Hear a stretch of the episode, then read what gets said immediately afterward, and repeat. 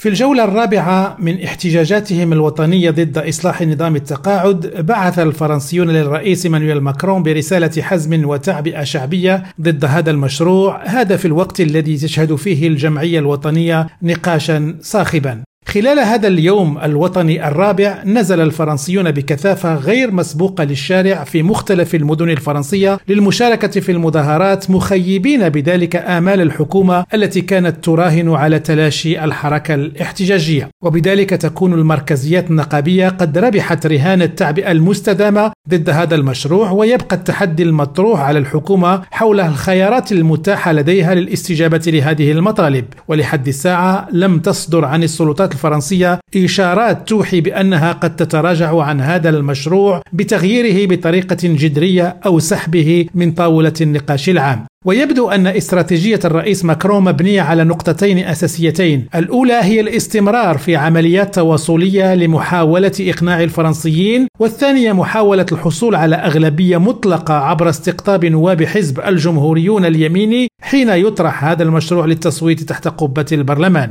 أما المركزيات النقابية فهددت الحكومة بالانتقال إلى حقبة جديدة يكون التصعيد هو عنوانها الأساسي وذلك عبر تبني خطوات تهدف إلى شل حركة الاقتصاد الفرنسي والدخول في منطق الإضرابات القابلة للتجديد. مصطفى التوصى ريم راديو باريس.